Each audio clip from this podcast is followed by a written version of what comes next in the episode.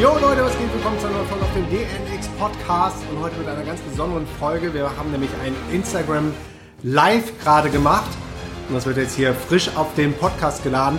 Wir haben nämlich super viele Fragen bekommen zur globalen Situation, zum Finanzsystem, zur Kryptowelt, wie man sich aufstellen kann, wie man sich optimal positionieren kann in diesen Zeiten. Und dafür gibt es keinen besseren als unseren lieben Freund Christoph, den wir mit auf das Instagram Live genommen haben. Ihr werdet sehen, es ist deep, deep, deep Content und hat auch schon alle begeistert während des Instagram Lives und deshalb publishen wir das hier für alle auch nochmal auf dem Podcast. Und wenn du noch tiefer in das Thema einsteigen willst und wenn du resonierst mit dem Christoph, dann hat er am Mittwochabend, also schon ganz bald, um 21 Uhr deutscher Zeit, ein kostenloses Webinar, für das du dich anmelden kannst, unter der URL www.dnx.net slash big-picture. Und der Christoph ist highly recommended von uns beiden. Wir arbeiten auch mit ihm zusammen, haben uns da auch entsprechend aufgestellt, haben unser Portfolio zusammen mit dem Christoph aufgestellt. Und jetzt erstmal viel Spaß mit dem Insta Live. Peace and out.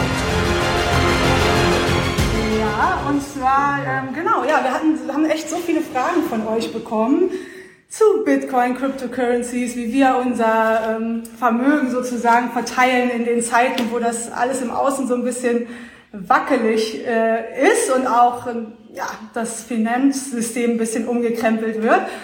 Und irgendwann haben wir dann gedacht, so, okay, jetzt fragen so viele Leute, da ähm, machen wir vielleicht, wir hatten einfach den Download, mehrere Zeichen so, die gesagt haben, wir machen da einfach mal ein live zu und ähm, haben einen supergeilen Special Guest am Start.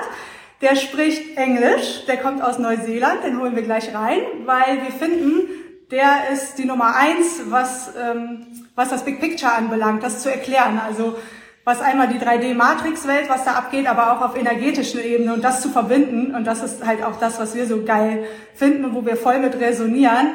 Deswegen ähm, haben wir den Special Guest eingeladen. Aber wenn er dann raus ist, der ist gerade, bei ihm ist gerade 6.30 Uhr oder so, gleich mhm. in Neuseeland, ähm, dann machen wir danach noch weiter. Also Markus und ich, Sonic und ich bleiben drin.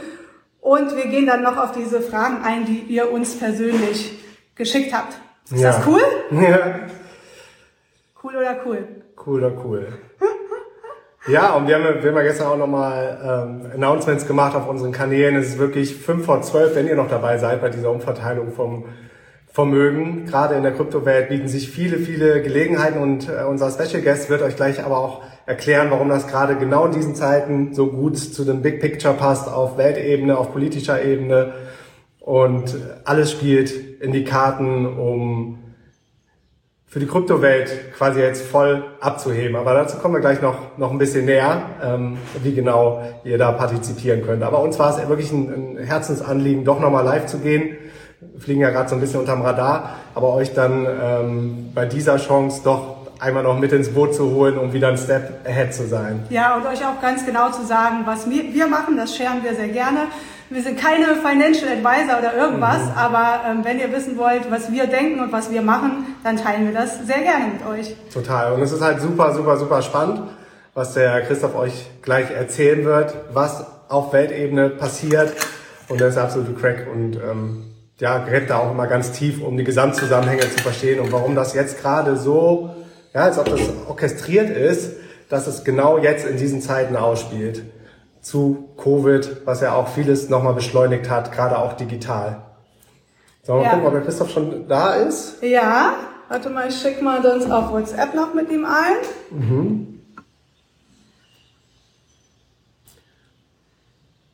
New Earth Architect, da ist er. Okay, jetzt haben wir eine Anfrage geschickt. Christoph! Hey, hey! Hello, everyone. I actually made it all work, looks like. It's my debut on um, Instagram Live. So thank you, everyone, for uh, coming in and joining us. Thank you for your time. Thank you for your time. What, what time is it in New Zealand actually now?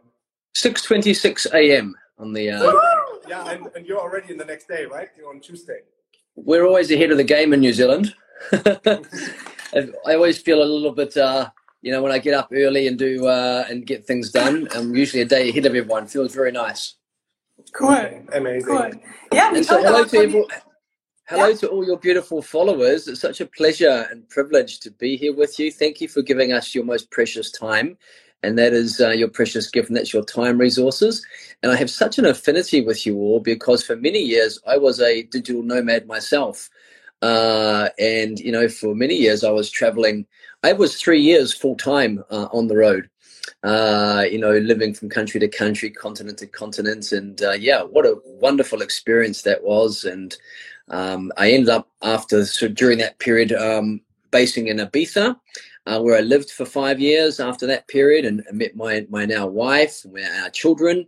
And uh, after the conclusion of Ibiza, we came and settled in New Zealand. But the time period of being a digital nomad, surfing the currents of flow, was just so wonderful. And um, I had two rounds of backpacking. The first one when I just left college. I'm 47 now, so it was some time ago, but before the internet. And so before the internet, you know, you had to basically save up your money and then basically just spend what you had, go to the cheap places and then work at the places where you got paid more and take off again.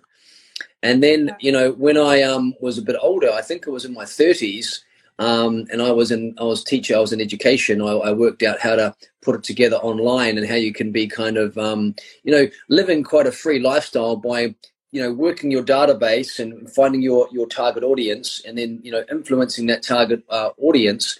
And your target audience just kept growing everywhere you went. You just you know keep getting your message out there and you keep growing it. And then all of a sudden you know you were free. That was the freedom pass right there. So thank you to all of you who are living that lifestyle or, or attempting to move into it. And we hope today that we can give you some additional strategies to put a little bit of fuel in your adventure fire All right. Amazing. So Yeah. yeah, we already told our community that there's only one person on this planet who can explain this bigger picture and how it plays out into the different systems, especially the financial system. So yeah, maybe you, you just get a go and, and uh, tell our audience and our beloved DNX community what's playing out, especially in 2020, beginning in March on the global level. Yeah, beautiful. And you know, I don't know if they're able to ask questions. Maybe you guys can check in with uh, some questions that come through as we go. But what I want to do is to give you kind of uh, all the bigger picture uh, as to what's happening and how the coronavirus feeds into this uh, agenda going on, and what you can do uh, in your finances to not only protect yourself but actually just end up on a turbo rocket into uh, you know uh, Freedom Town, as we call it uh, in the uh, in the traveling world. So you're all obviously aware that that well you might not be, but the basically the central banks are a privately owned bank by a few families that basically run everything in the world. There's 13 of these families, and they you know cover pretty much every major industry, and they also have set up ma- ma- most of the centralized kind of uh, global leadership think tanks. World Economic Forum, the Federal Reserve Bank, the you know World Health Organization, and at the moment you've got these three kind of buckets of the central banks, the World Health Organization, and the World Economic Forum. And what they've done is created this kind of perfect storm of where that where all three of their kind of positions and pieces have come together and to create their their agenda because they recognize that their existing system of fiat money and the existing fiat money system of money printing and the central bank allocation of that money is coming to its last legs. The debt based system is almost a dead horse they're attempting to flog right now. And so they recognized that a few years ago and recognized, okay, we're probably going to need to change over the system. And um, part of this was the seeding of what Bitcoin brought. And Bitcoin brought um, uh, which is independent outside of these large organizations, a, a, a, a, alternative money system outside of their kind of control. And of course, that freaks them out somewhat. Um, yeah. But nonetheless, the cat was out of the bag with a um, decentralized uh, cryptocurrency. And, and Bitcoin is very, very different to what they're going to be bringing through. And what it does is it provides a um, alternative asset class outside of um, the cash and fiat money. Previously to that, we had um, gold and silver. I think I've got some silver somewhere. Um, and you know what we what we would have to do is that we would kind of you know have to collect these kind of coins and gold coins to protect our kind of uh, finances outside of the system, outside of banks. Okay, but with Bitcoin and the other host of these new assets, which I'll explain in a minute, I'm just giving you the backstory. It gave people a, a modern day alternative to having money outside of the system.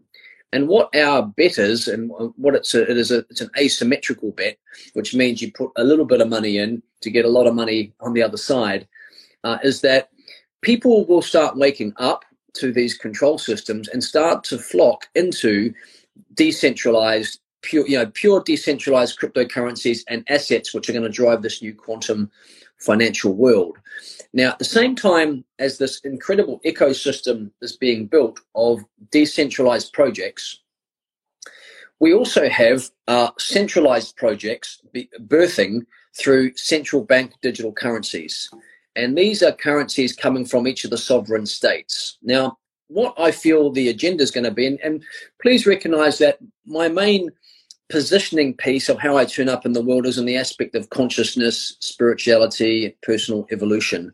So I started getting into the financial piece because I could see what was happening. So I like to come at things from a more of a bigger picture of what's happening to our species because at the same time what's happening is that enormous amounts of light is coming into the planet from space um, plasma frequency.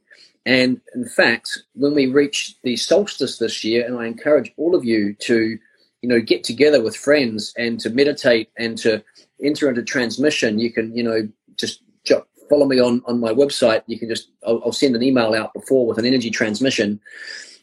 The most amount of light in 10,000 years is about to come as a wave into the planet just before the solstice on the 20th of December. Now, with light and consciousness, what it does is it expands people's perception, right? Suddenly you're not looking at life through a straw like many people were who were asleep in The Matrix. And I know that the movie The Matrix probably resonates with a lot of you because it was one of the first kind of key openers for oh shit this is actually how it, re- really is um, but what this amount of light is doing is going to open up people's perceptions for those that aren't that don't yet see so the inevitability is more people are going to see more clearly uh, what's really happening so what if you've researched covid-19 you're, you're probably aware that there were some pre-setups to all of this including event 201 which was a little bit of pre-planning scenario planning as to what might happen. You've got kind of uh, Bill Gates, who has, you know, suddenly moved from uh, IT and technology into vaccinations and is able to sort of, you know, get his vaccination products into the hands of billions of people by engineering a crisis. And in that engineering of a crisis, it solves a number of problems and, and uh, from the position of the, you know, global elite. It, what it does is it gives them it gives them a reason to begin to shut down the economy. Now, why would they want to do that? Well, when you shut down the economy, there's a knock-on effect that naturally happens. The, the first thing is that businesses have to shut down, and what they're targeting is um, mum and dad, mum and dad businesses who are sort of you know the, the the the smaller people who basically keep the economy running. Restaurants, cafes, all of those things, you know, have had to sort of come into still point or close. Now we're going to go through three waves, and here's the first. The first wave is going to be consumer defaults.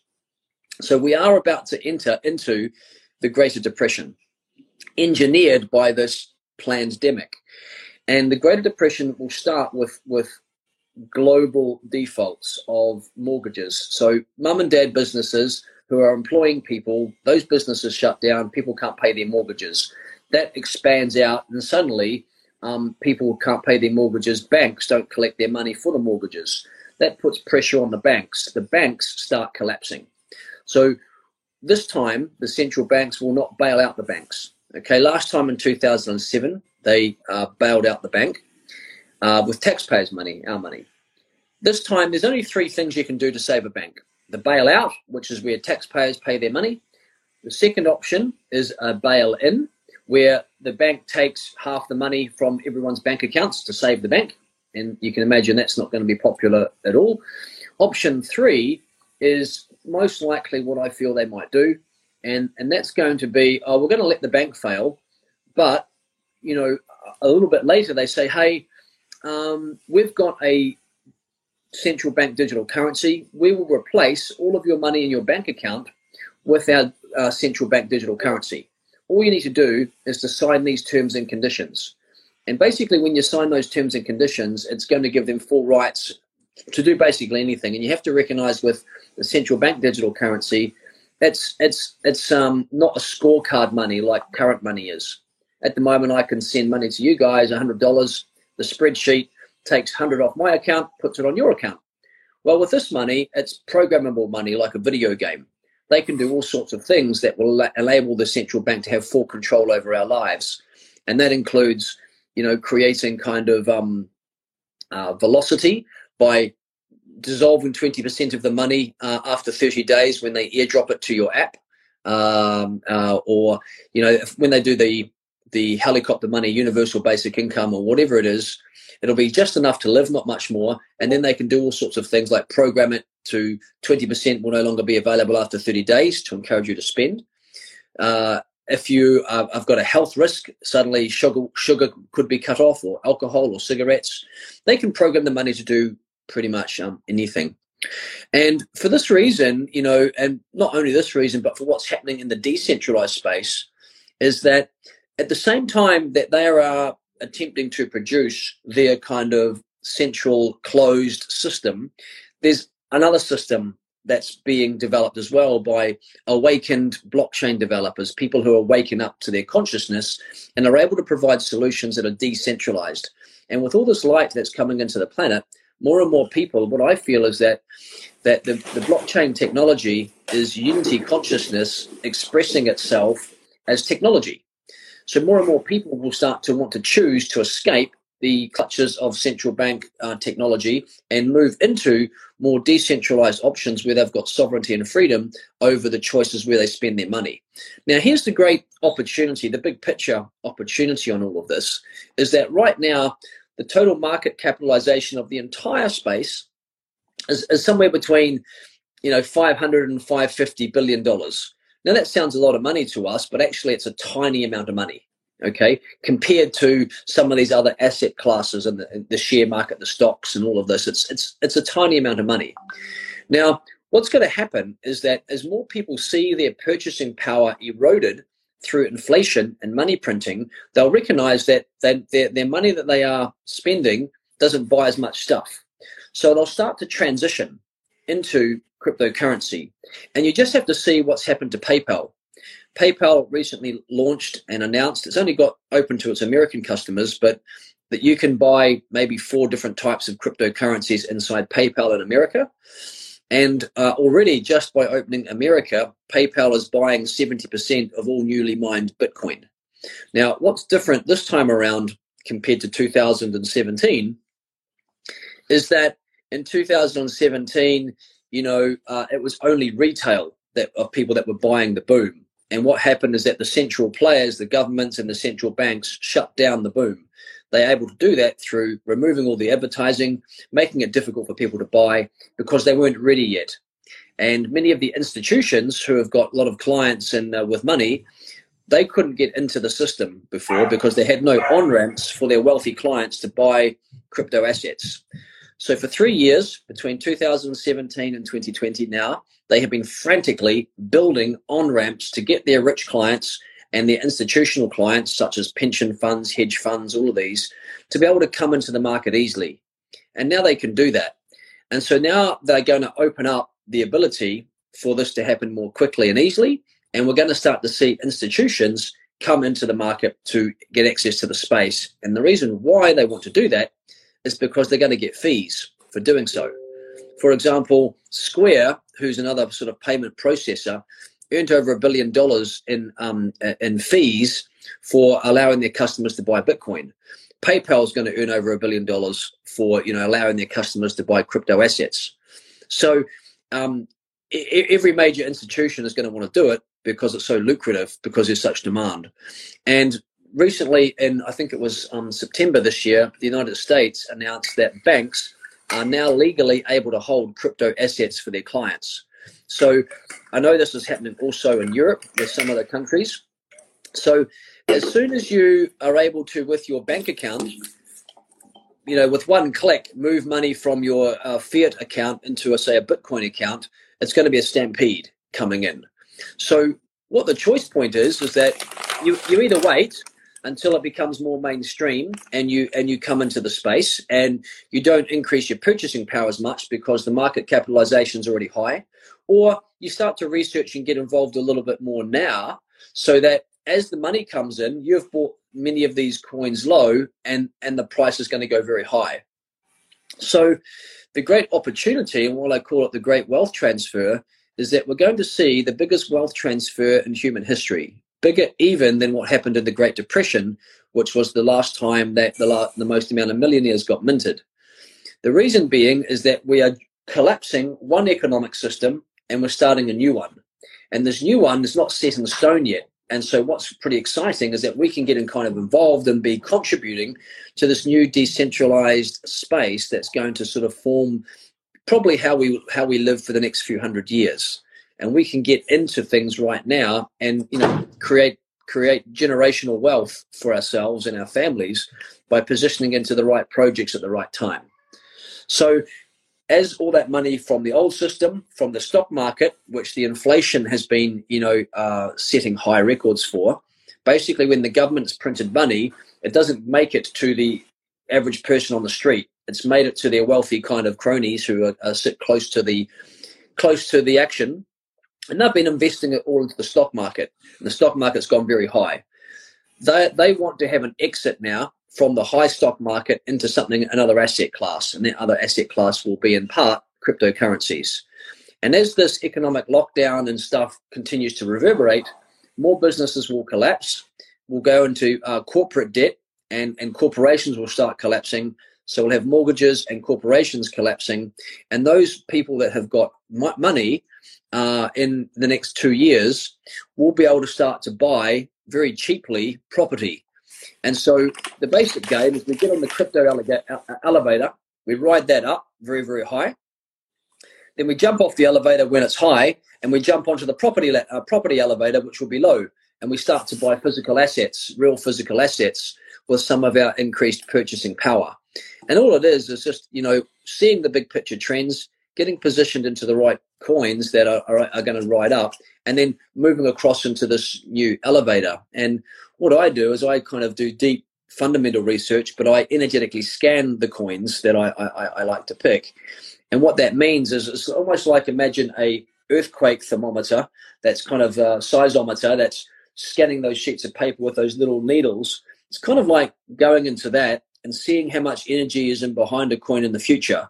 And then when you see a big amount of energy, when I when I when I feel a big amount and sense a big amount of energy with a coin, I, I do a psychic scan and I know that okay, it's both fundamentally good and it's got a lot of eyeballs on it in the future by the public consciousness. So I'm reading consciousness in the future, and I sort of map these two together and and place my casino chips, the worthless fiat money, into these projects that I know are going to be worth a lot in the future.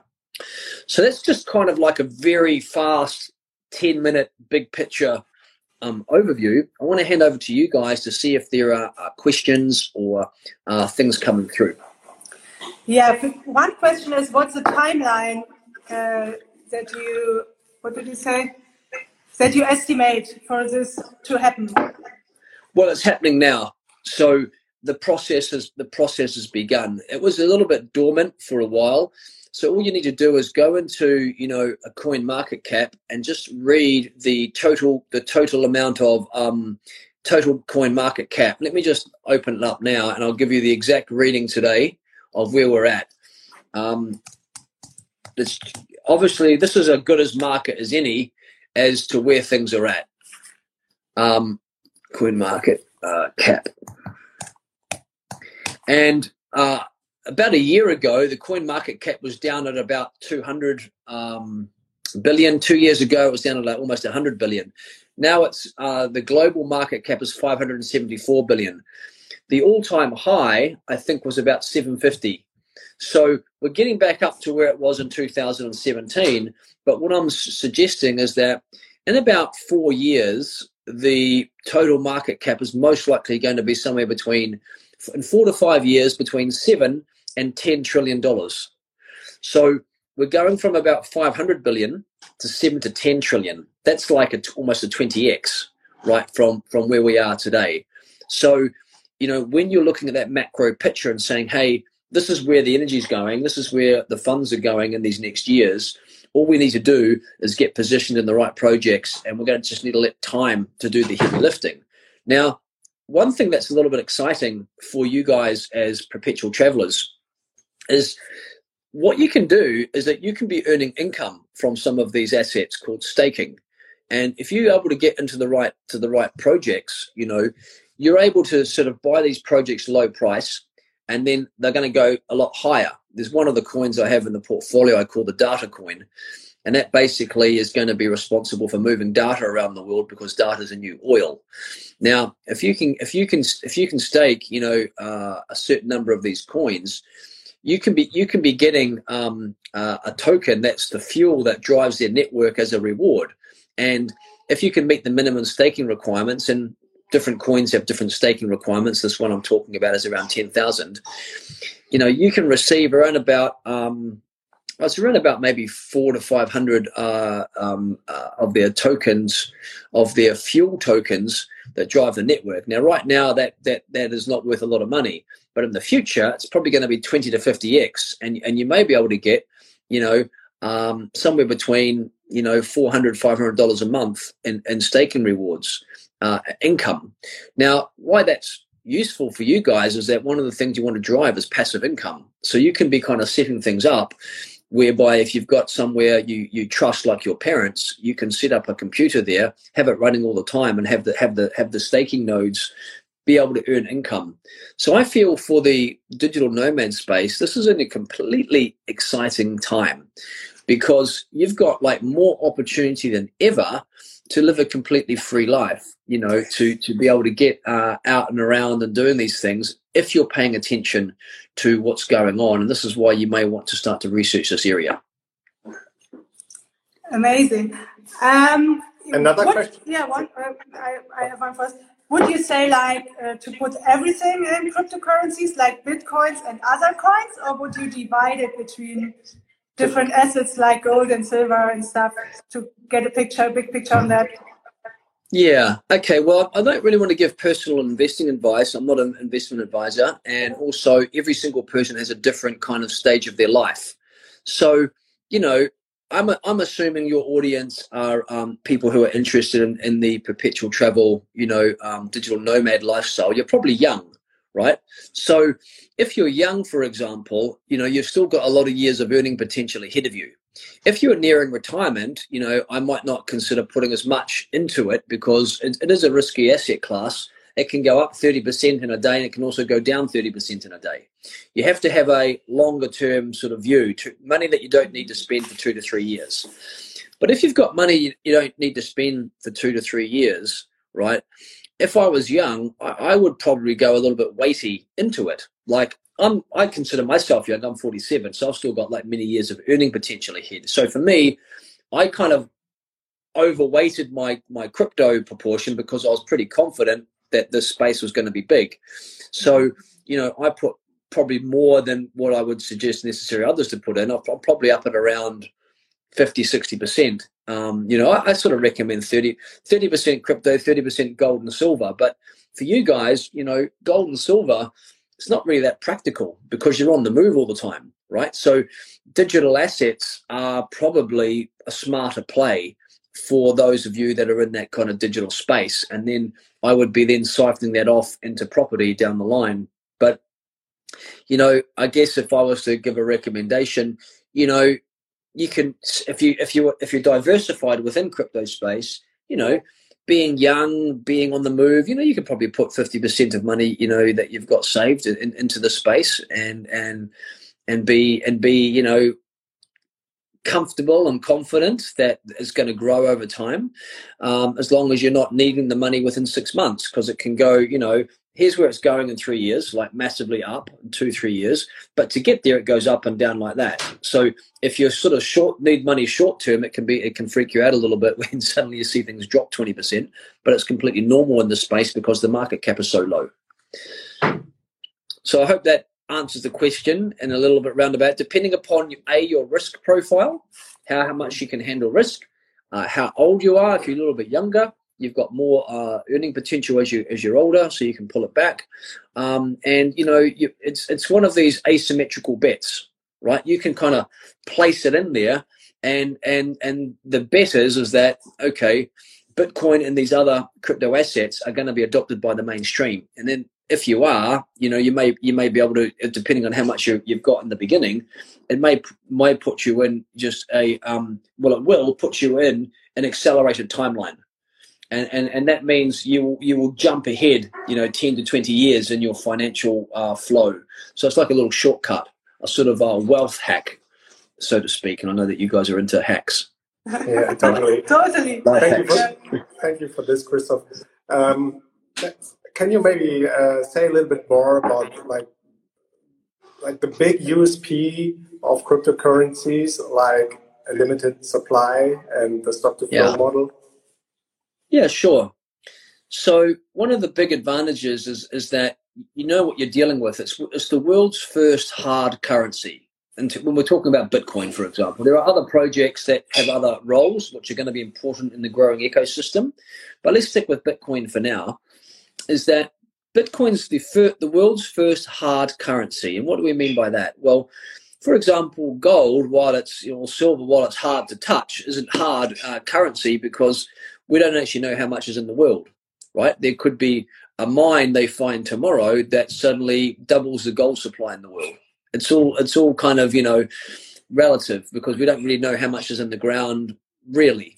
Um, but with Bitcoin, there's only 21 million of them, so we know for exactly you know how how much that is, and that's there's not even enough Bitcoin for one Bitcoin per millionaire in the world. It's it's super rare this asset class so you know in a few years we won't even be talking about bitcoin.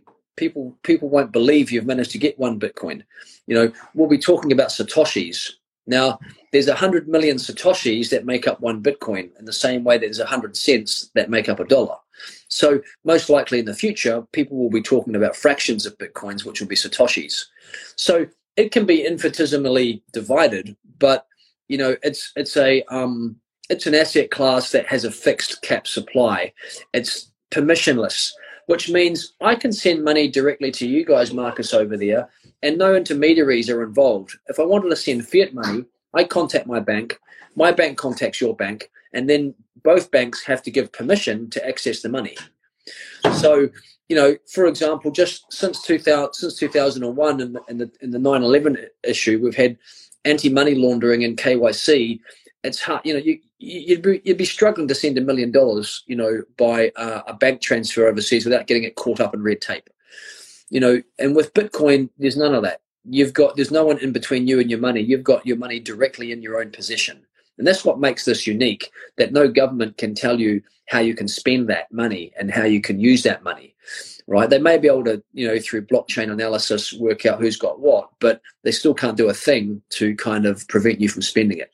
So that's kind of some of the advantages, and it's outside the system. We all can feel the system is on its last legs, right? There's going to be there's going to be more to come that's going to implode the system. You just want to be in a position where you've got purchasing power, you know, stored elsewhere outside the system, and this is really what this this process does, and this asset class does. Oh, thank you so much. Let's have a look at the other questions here about the hidden identities you know how maybe we take this one? Mm-hmm. can you can you see the question Christof? hearing about hidden agenda tears me down. How can i act in a healthy transformative way? Okay super. That's a great question. Now the most important thing is to recognize that this too is going to pass. While there's various hidden agendas that are steering humanity in a certain direction and that's like a t- totalitarian world uh, through a health crisis is that humanity is going to rise up and stand up uh, for our sovereignty as more and more people come together. The, the big the big piece of this is consciousness. As we keep expanding our consciousness, there's nothing that they can do when humanity stands as one. So what is the invitation is is to, is to come into our own alignments and and to say to say no that I, I, I don't accept this. This is this is not okay. You don't have any right under God's sovereign natural law to impose your will upon us. And part of their um, way they play the game is that they, they play the game through the assumption that we um, we accept their proposals. And what they do is they send out their proposals and, in predictive programming kind of movies and you know uh, opening opening ceremonies for Olympic Games. If you've been tracking that, how they you know placed in here some of the coronavirus issues. The most important thing for your health because I mentioned, I see that she's mentioned um, in a healthy, transformative way. In a health one, it's all about sort of making choice points for your own health with regards to the foods that you eat.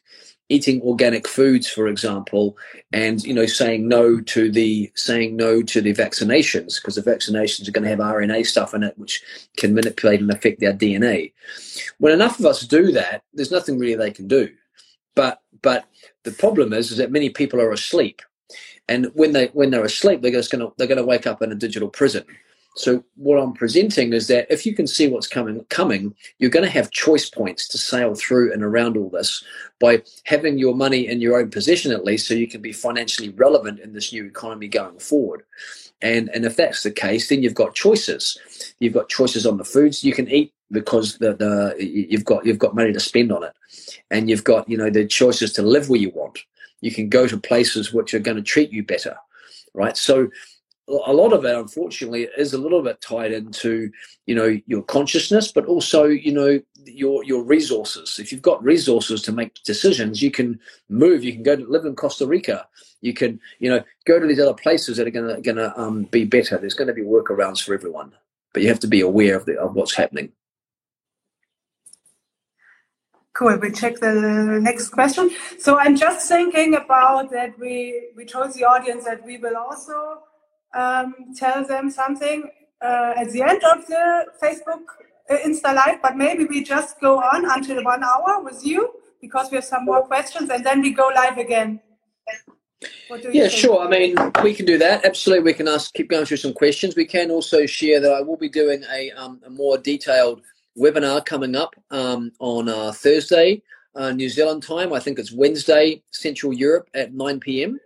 So pop that in your diary if you're interested. Wednesday, 9 p.m. Central mm-hmm. European time. Can you Can we, it's all uh, it's all reversed, so uh, it's reversed. hard to read. But the guys the guys will send you through a link that you can use to register to that. Mm-hmm. Um, and you know, just link into that, and we're going to have like a, about two and a half hour um, deep dive where I can go much deeper into things um, and give you a, a, a, nice comprehension of the fuller picture. But for now, let's come back to some of your questions and we'll go through something. One second, we will post the link. We'll just we, pin the link. We did like a short link to get to your webinar. Yeah, we totally recommend this to join Christof's webinar on Thursday. When yeah. is it happening in Central European time? And it's for free, uh, right? yeah, Central European time. It's 9 p.m. on Wednesday. 9 p.m. on Wednesday. Amazing. Let's get uh, to another question. We will share the link once again later because uh, the Insta Live is always limited to one hour. So anyway, we just have 20 or 10 minutes left. Mm-hmm. So um, here's a good one. What what country would, would would they treat me better? Well, you need to do your own research into each of the territories. You know, you, you want to research it in terms of how free you feel it is there, what kind of um, you know, is the lifestyle like? What's the infrastructure like? What's the taxation like? You know, all of these types of things. What is my visa status in there? I think it's uh, just useful to start doing your research um, on these areas. You know, I know that for travelers, um, you know, places like Thailand and Costa Rica and, uh, you know, these types of places are popular because, you know, well, Costa Rica is not so cheap to live, but Thailand's definitely cheap to live. You can live like a king in Thailand. Um, you know, and, and, and if you start, you know, working on the digital asset space, you know, you can live anywhere you want, really. It's just a matter of your preferences, where, where your preferences to live. Amazing. Amazing. Let's another one. This is a very popular This is a very popular question I get since five years or six years. I'm in the crypto space since 2014 and doing podcasts about Bitcoin and the other assets. Oh, awesome. And people always ask, is it too late? Is it too late? Is it still possible to start in your opinion? And what is the best way? This is the question. That's a great question. Well, the best time to start was probably a couple of years ago, but the second best time to start is now right? So if you come into this awareness, just re- remember that even though you see these charts going up, it's still very young, this asset class, right? What we're talking about is just imagine where it's going to be in 20 years' time, right? So in 10 years' time, and even two years' time, right? So just don't get put off by where things are at and think you've missed a boat. You haven't, right? The market cap is what is it, $574 billion. What we're saying is it's going to go to seven to 10 trillion so to get to 5 trillion, it has to 10x, right? So to get to 10 trillion, it has to 20x. And, and then within that, there are some projects that are going to 50x, you know, maybe even 100x, some of these projects. You know, you put a, you put a thousand dollars in and a project that 50x is, is $50,000. It's, you know, quite game changing, right? When you're talking about leverage you know so so the best the best way to get started is you have to open up an account uh, and probably the easiest way to do it is with a centralized exchange right now. You have to go through KYC, know your customer. The hardest part of the whole thing is buying Bitcoin, right? Once you've got Bitcoin, you can buy any other cryptocurrency easily, decentralized through through other exchanges. But you have to get Bitcoin that's the tricky bit. And you know, if you're a perpetual traveler, it can be a little bit tricky if you don't have a um, a, a, registered uh, postal address.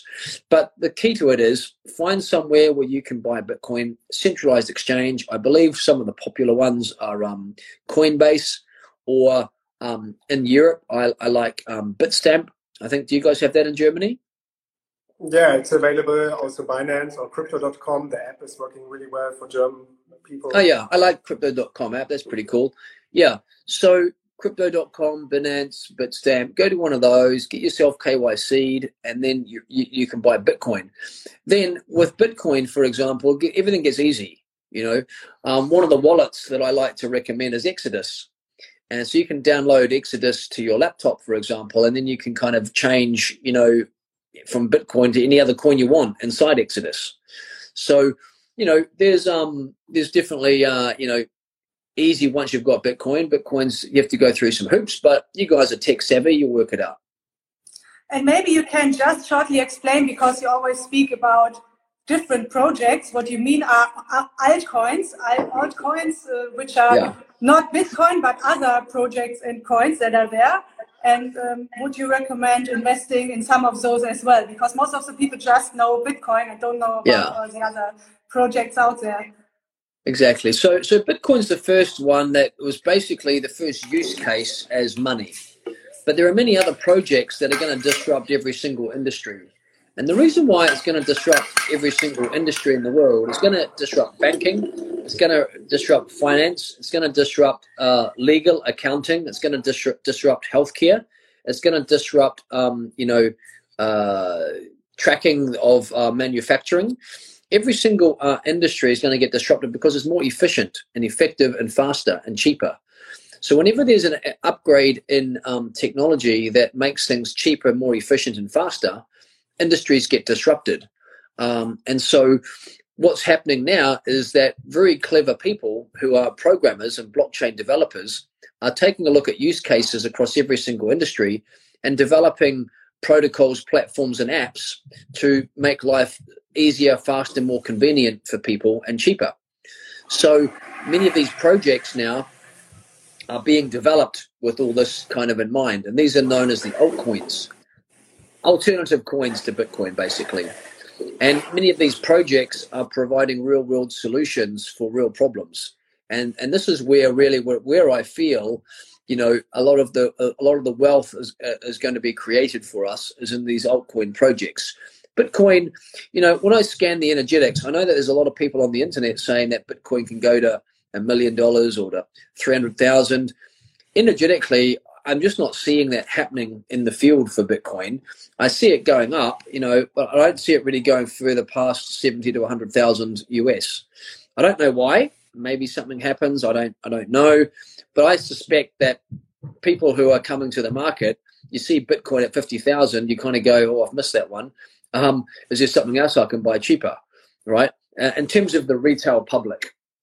Um, but there are other projects which are going to sort of have bigger multiples than Bitcoin. For example, Bitcoin's currently 20, say, it's almost 20,000. What is it today? 19,367. Let's call it 20,000, right? For example, you know, to get to 100,000 is a massive move for Bitcoin. It's 5x, right?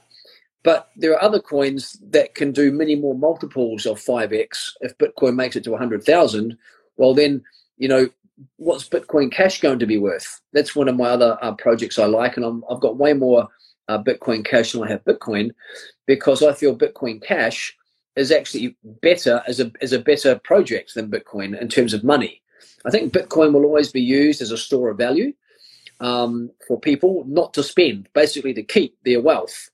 But you're not going to use Bitcoin to buy stuff. And the reason for that is it's slow, it's clunky. You'd never go to you'd never go to Starbucks and, and spend twenty dollars on coffees for your friends because it would probably cost you about ten dollars in fees to to spend that Bitcoin because Bitcoin is not designed anymore as for speed and money. The developers took it in another direction to make it more secure. It's great for sending twenty thousand dollars to a friend, but I wouldn't want to, you know, buy coffee for my friend. I would use Bitcoin Cash for that because it's much faster and effective and it's designed for money. So I feel Bitcoin Cash has got a bigger upside potential.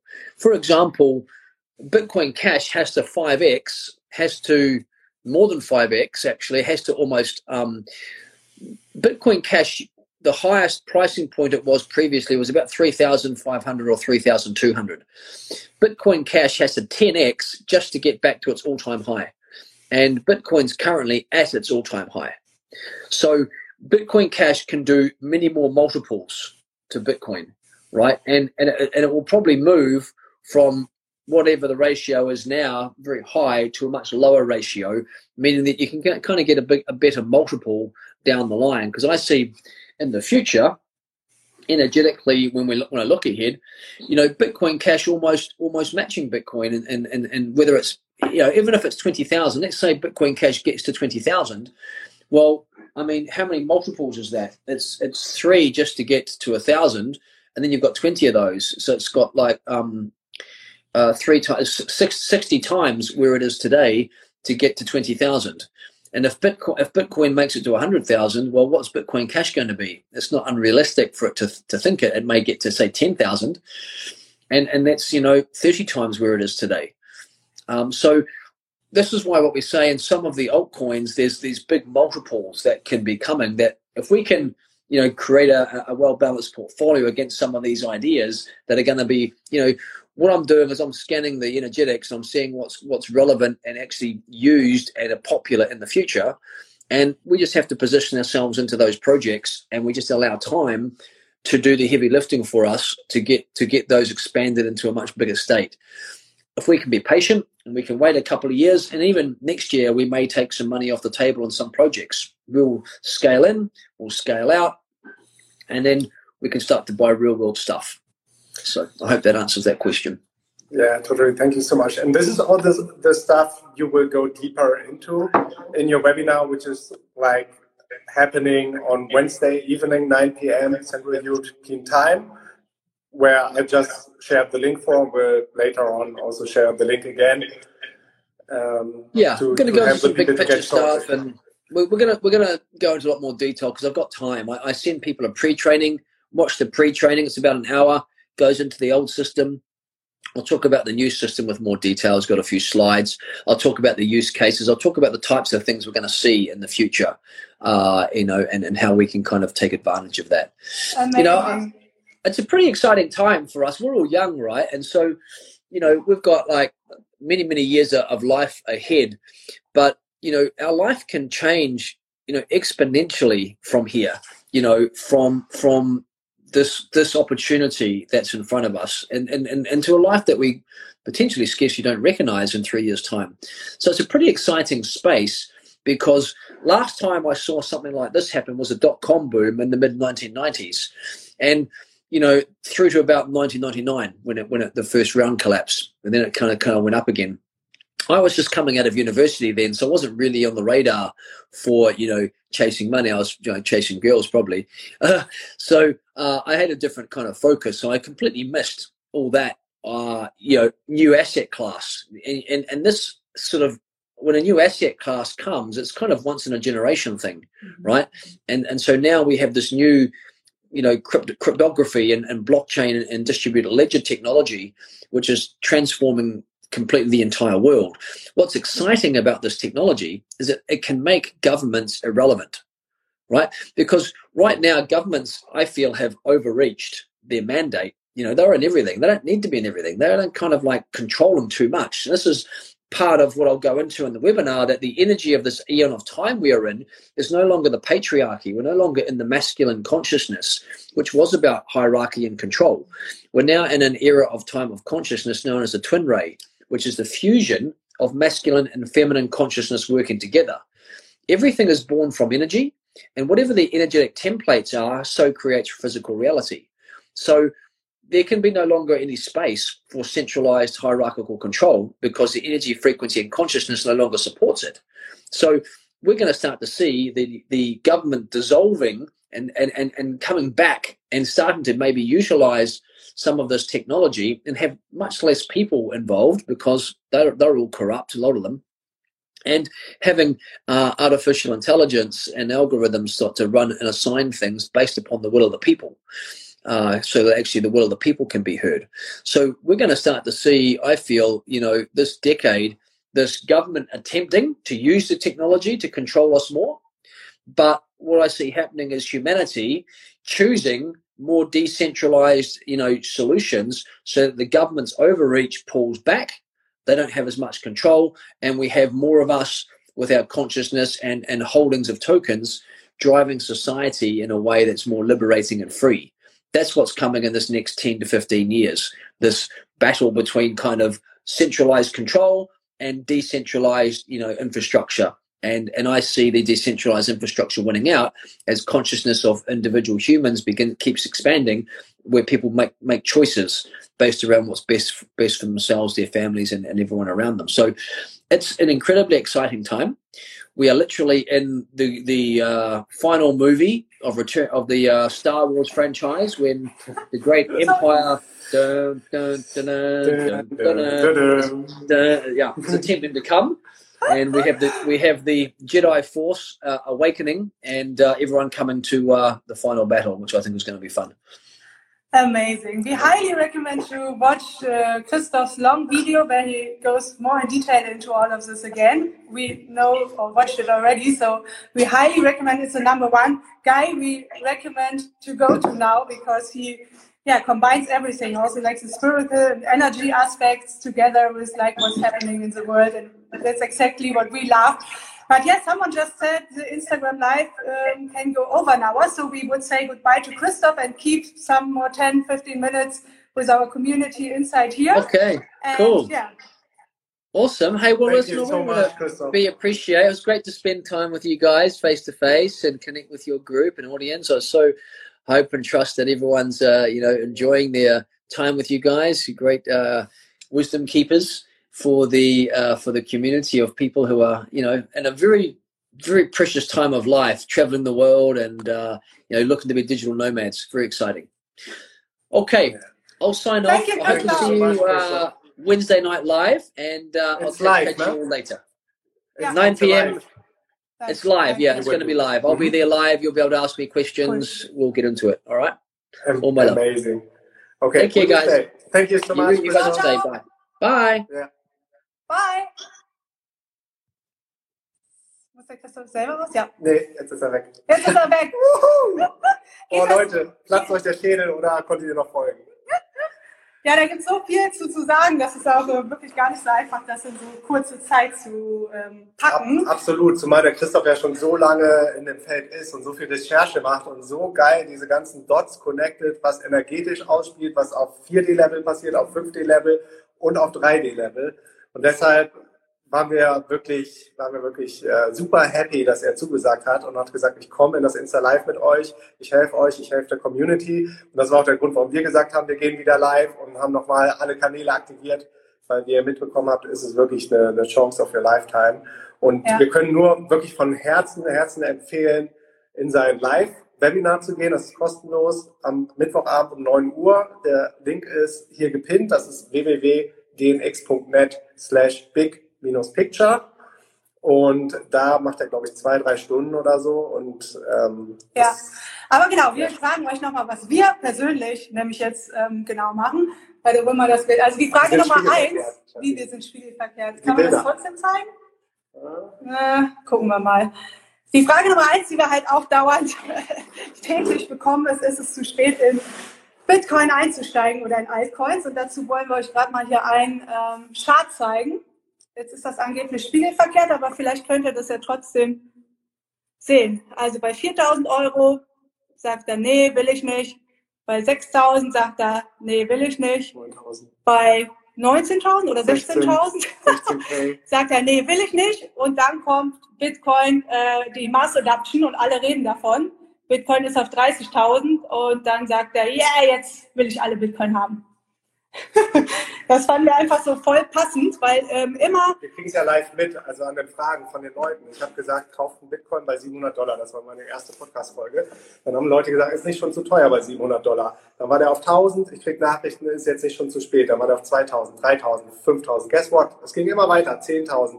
Ihr, ihr habt meine Insta-Lives verfolgt. Im, im, März, nach diesem Crash, habe ich gesagt, kauft Bitcoin nach, kauft Bitcoin nach. Ich habe nochmal nachgekauft bei 5000, 6000, weil ich ihr habt es ja auch mitgekriegt von Christoph, was da für Musik drin ist, was da für Zukunftspotenzial drin ist. Bei 10.000 haben die Leute gefragt, ist zu spät. Bei 12.000, bei 13, bei 14, bei 15, bei 16, 17, 18. Ich glaube, heute ist er wieder über 19 gegangen. Aber lasst euch wirklich nicht bange machen oder verrückt machen, dass es zu spät ist. Der Market Cap, der ist bei 520, 530 Milliarden und Gold alleine hat ein Market Cap von 9 Trilliarden. Das heißt, 18 Mal passt der Market Cap von Bitcoin in Gold. Und wenn wir nur 10% von dem Market Cap von Gold bekommen, also 900 Milliarden, dann verdoppelt sich der Preis von Bitcoin nochmal. Und jetzt überleg nochmal, was die ganzen jungen Leute wahrscheinlich eher kaufen werden, Gold oder Bitcoin. Da steht ein riesen Generational äh, und Inheritance äh, Wealth Transfer an von den Boomers, den 60er, 70er Jahren oder noch, noch davor ich glaube 70er nicht, weil ich bin 70er, die sterben noch nicht. Aber irgendwann werden Menschen sterben und die werden ihr Erben, ihr, ihr Geld übertragen, ihre, ihre Erbschaft.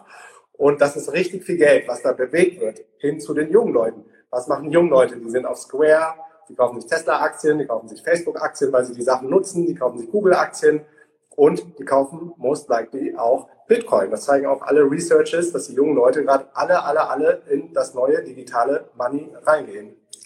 Und wie auch Christoph gesagt hat, sind wir halt in den Early Stages. Erst kommen die Early Adapters, dann kommen die Institutionen, die Großen, die Bitcoin kaufen. Und das ist, was jetzt gerade schon passiert. Das ist nicht in der Zukunft, sondern es passiert jetzt gerade, sind täglich Nachrichten, wo große Institutionen jede Menge von Bitcoin kaufen. Und danach kommt erst die Mass Adoption. Und wenn die Mass Adoption kommt, wenn du quasi da, davor bist, nimmst du das den ganzen. Guck mal, wie geil, dass jemand bei meinem Podcast bei 1.8 eingestiegen ist. Ja, wie geil. Ja. Well done. Du, du, bist jemand, der Action take. Und dann gibt es wahrscheinlich immer noch Leute, die bei 30, 40, 50 fragen, ob es zu spät ist. Ne, wir haben ja noch ein richtig geil, äh, geiles Bild für euch rausgesucht. Äh, schon wieder wahrscheinlich spiegelverkehrt, ne? Mhm. What if Bitcoin isn't the bubble, it's the pin?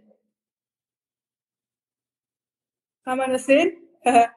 Wie geil, alles falsch rum.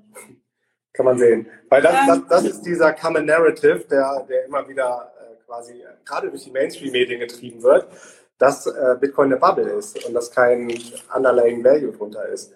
Aber Money ist immer ein Asset oder eine Währung, die auf Vertrauen beruht, auf Trust. Und nur weil wir dem 100 Dollar Euro oder 100 Dollar Schein äh, vertrauen, dass das nicht nur ein bedrucktes Stück Papier ist, sondern da echter Wert hinter ist und jemand anderes auch diesen 100 Dollar vertraut. Nur deshalb funktioniert dieser Tausch of Value. Und bei Bitcoin ist es genauso. Je mehr Menschen diesem System, dem sichersten Computernetzwerksystem auf der Erde, diesem System vertrauen, umso mehr Wert wird diesem einen Bitcoin gegeben.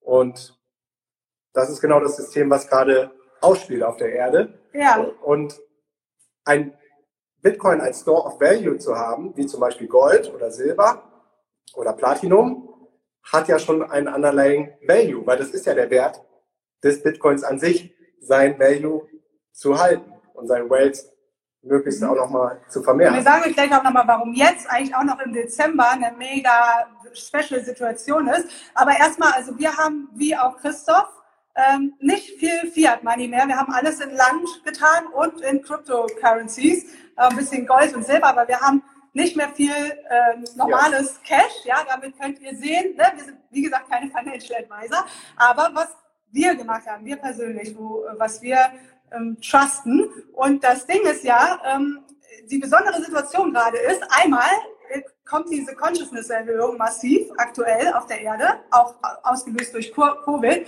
Plus, Plus dank Covid haben die Menschen Zeit äh, zu recherchieren, sich vielleicht mit dem System zu befassen, fühlen sich eventuell ungerecht behandelt durch die Lockdowns und die harten Maßnahmen und fangen an, Dinge zu hinterfragen.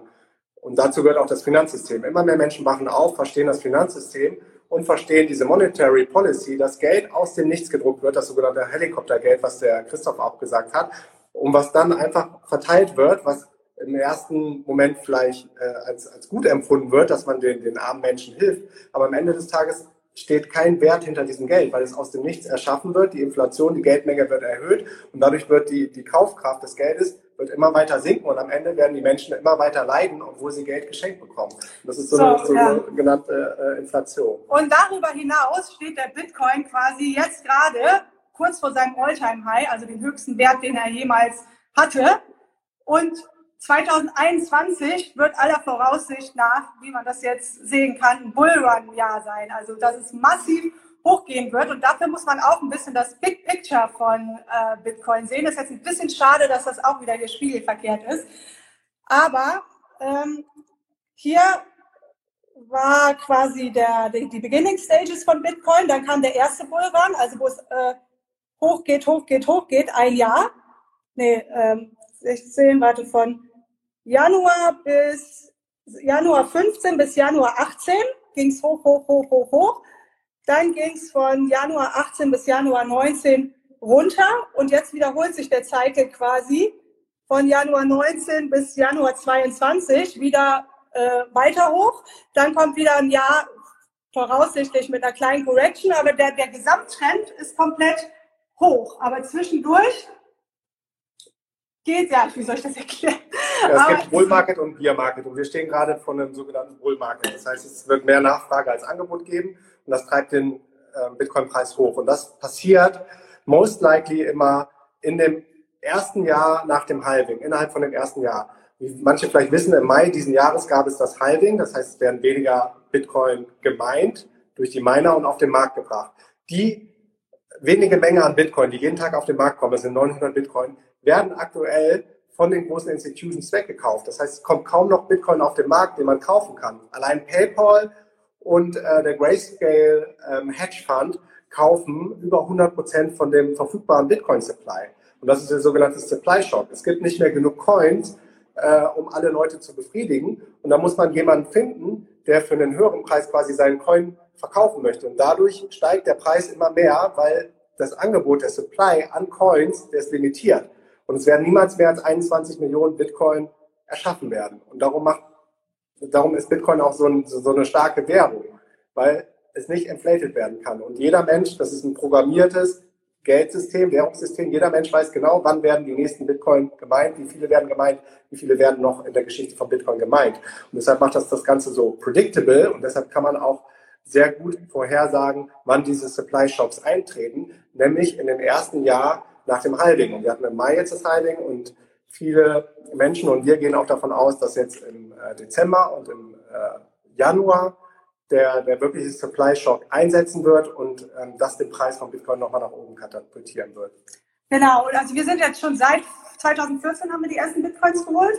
Oder wann? 2014, ja. 2014, das war witzig. Wir sind in die Welt überhaupt erst reingekommen, weil der Diego, das ist ein Argentinier, der war bei uns auf dem DNX-Camp in Lemnos Und der, also haben auch Teilnehmer von uns halt einen Workshop gegeben und er hat einen Bitcoin-Workshop gemacht, wo wir dann selber äh, oder wo er dann auch dich excited hat ne? und die, die ersten Sachen angelegt hat und so weiter. Es kamen aber noch ein paar andere Sachen dazu. Kamen noch mehr Sachen dazu, aber das war so der initial.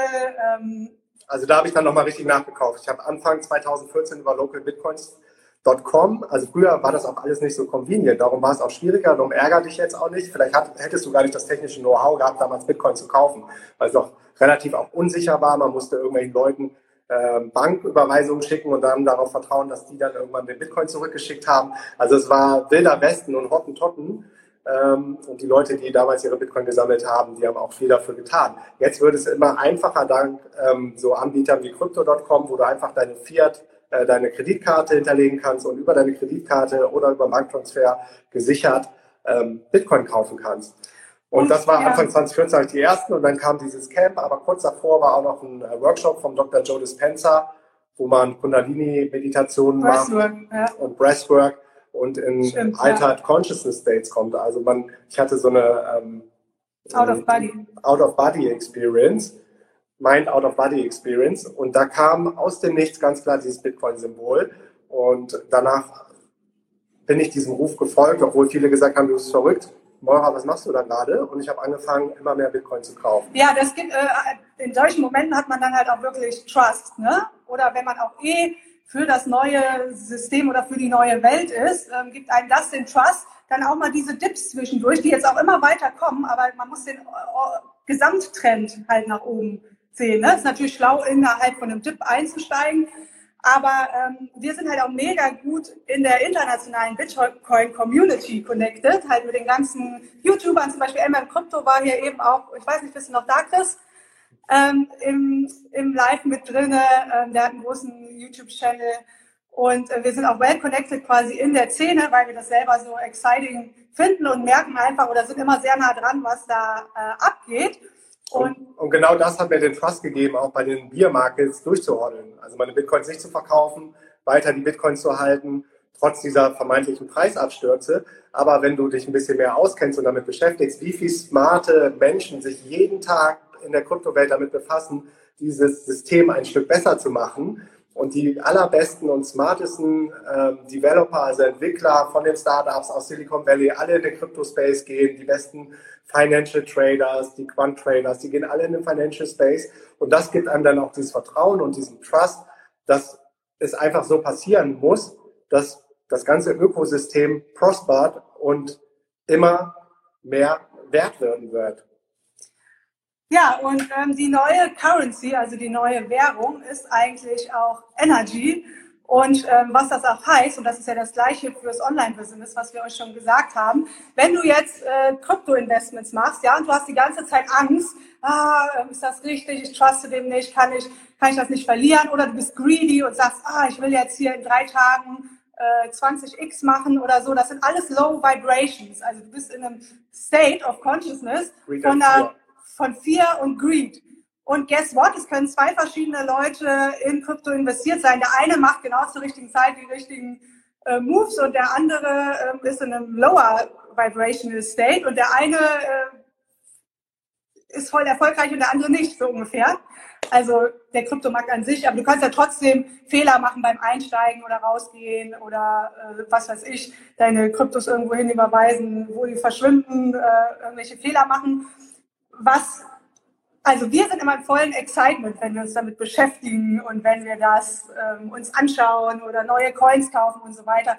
Und das führt natürlich wahrscheinlich auch dazu, dass wir die richtigen Choices machen und äh, das Geld sich einfach vermehrt. Als wenn man halt in diesem, das ist glaube ich das Schlimmste, emotional, muss man da sehr stabil sein, wenn dann halt so ein Tipp gibt, dass du keine Angst kriegst, dass du Trust in diese neue dass Currency du, dass hast. Du kein Panic-Selling machst, weil was oft passiert vor diesen Dips ist gesteuerte, schlechte, negative Presse über die Mainstream-Medien, dass sie sagen, China will äh, Bitcoin, Schatten, Russland. Es gab, es gab schon jedes Narrativ. Äh, die USA möchte es äh, erst erschweren, Bitcoin-Transaktionen zu machen.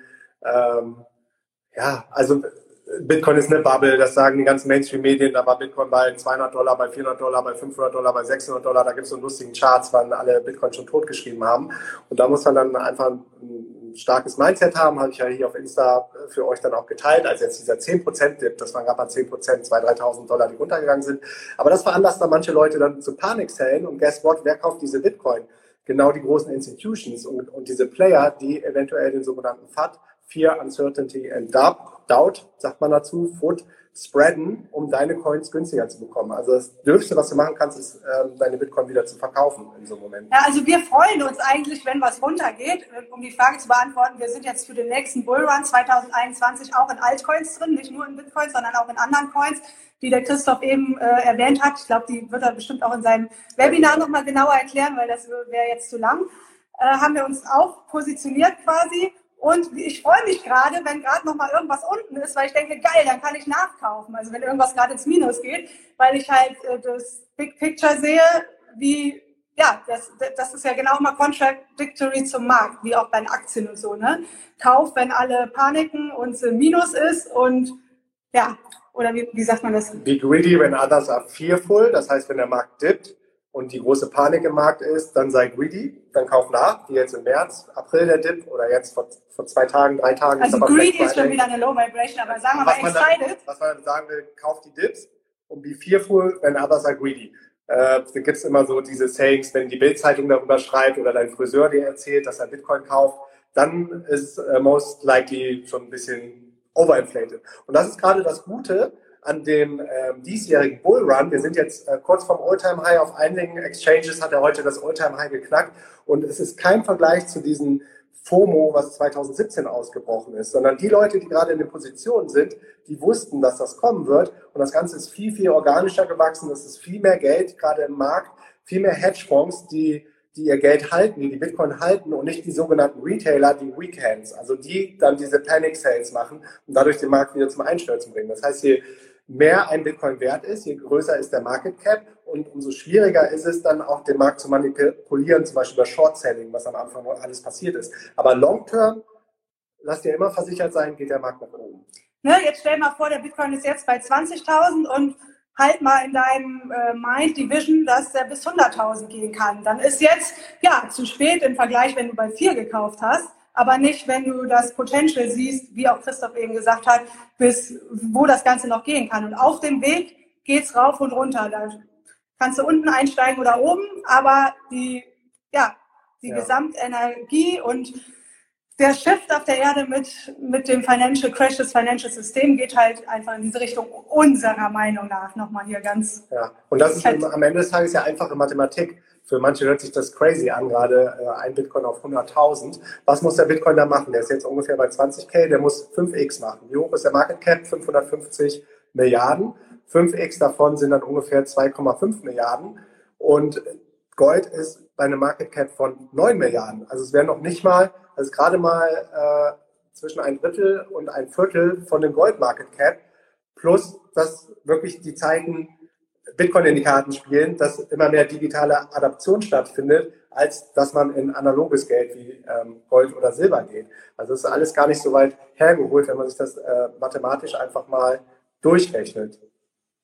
Ja, und was krass ist, sind die ganzen Hedgefonds, die gerade reinkommen. Guggenheim hat jetzt gestern announced, dass sie 10% von ihrem Vermögen in Bitcoin tun wollen. Ich glaube, die haben einen 5 Milliarden Hedgefonds, das heißt 500 Millionen werden allein von dem Guggenheim-Fonds rein fließen. Christoph hatte PayPal erwähnt, was eine riesen Mass Adoption äh, Floodgate quasi wieder geöffnet hat, eine Tür, um noch mehr Menschen ähm, in den Crypto-Space zu bekommen. Und am Ende des Tages, ähm, bei Facebook spricht man so oft über den Netzwerkeffekt. Das heißt, je mehr Menschen dieses, diese neuen Tools und die neuen Coins und die neue Technologie nutzen, je mehr Menschen reden davon, erzählen wieder anderen Menschen und bringen die dazu auch ähm, diese neue Technologie zu nutzen. Und dadurch gibt es dann so eine self-fulfilling prophecy, dass das Ganze dann im Mainstream ankommt und eine wirkliche Massenadaption stattgefunden hat als echte Alternative zu dem zentralisierten Federal Reserve Bank gesteuerten Geld. Mhm. Das Lustige bei der Fed ist ja auch noch, die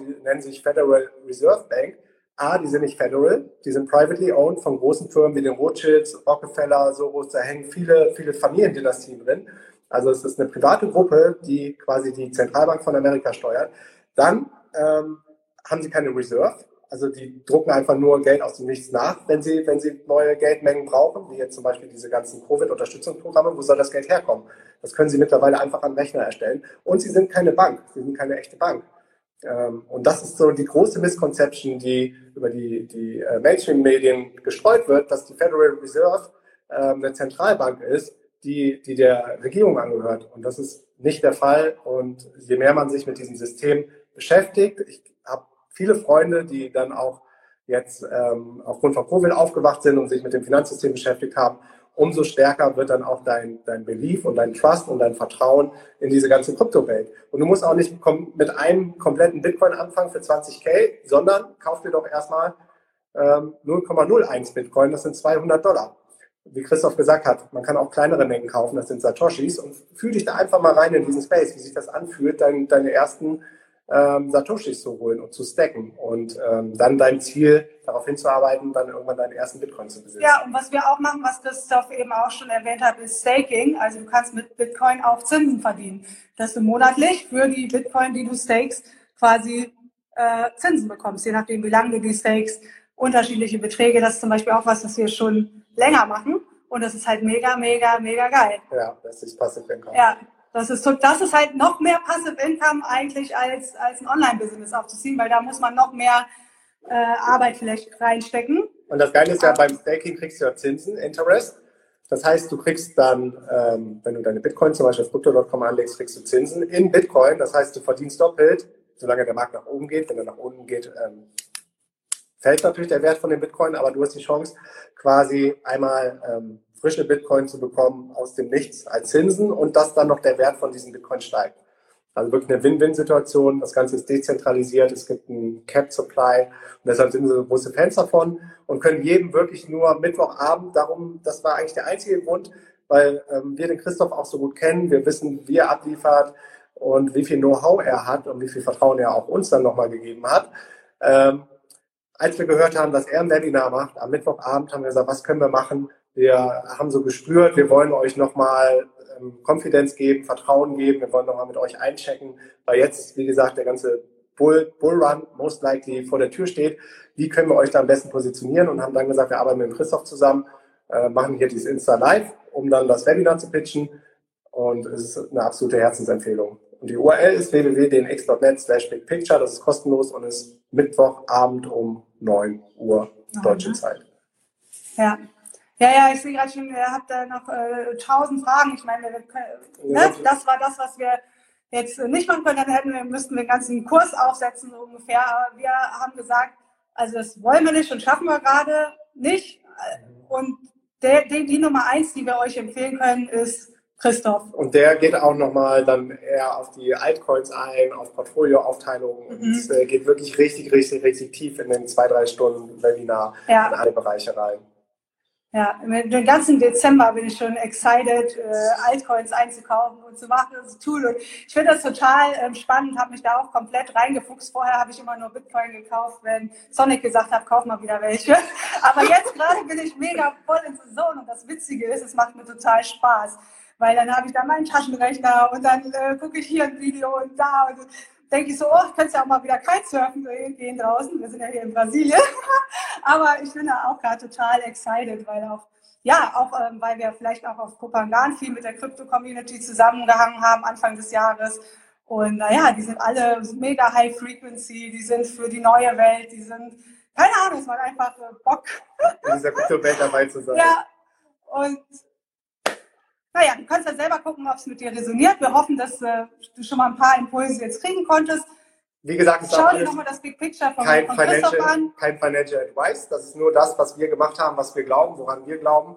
Ja. Aber deine Entscheidung musst du am Ende des Tages selber treffen. Genau, so sieht's aus. Ja. That's it. Und wir gucken mal, ob wir das hier speichern können. Lassen das nochmal auf Podcast Live gehen. Schicken euch dann in meiner Story, glaube ich, nochmal den Link zum Webinar von Christoph. Und danke, dass ihr am Start wart. Liebe Grüße aus Brasilien. Peace, Peace and out. yes, yes, yo, was für eine epische Folge. Danke fürs Zuhören und wenn dir die Folge gefallen hat, dann teile sie auch gerne mit deinen Freunden und gib uns eine Bewertung auf iTunes. Wir beide, Yara Joy und ich, teilen unser Leben regelmäßig auf Instagram in den Stories, machen auch immer wieder Insta-Lives und folgt uns da auf jeden Fall. Das Profil von Yara Joy findest du unter Felicia Hagarten und mein Profil findest du unter Sonic Blue. Und last but not least, komm in die kostenlose DNX Facebook-Gruppe. Die findest du auf Facebook unter DNX Community mit über 20.000 Mitgliedern. Wir beide sind am Start und helfen, wo wir können. That's it. Bis zum nächsten Mal. Peace and out.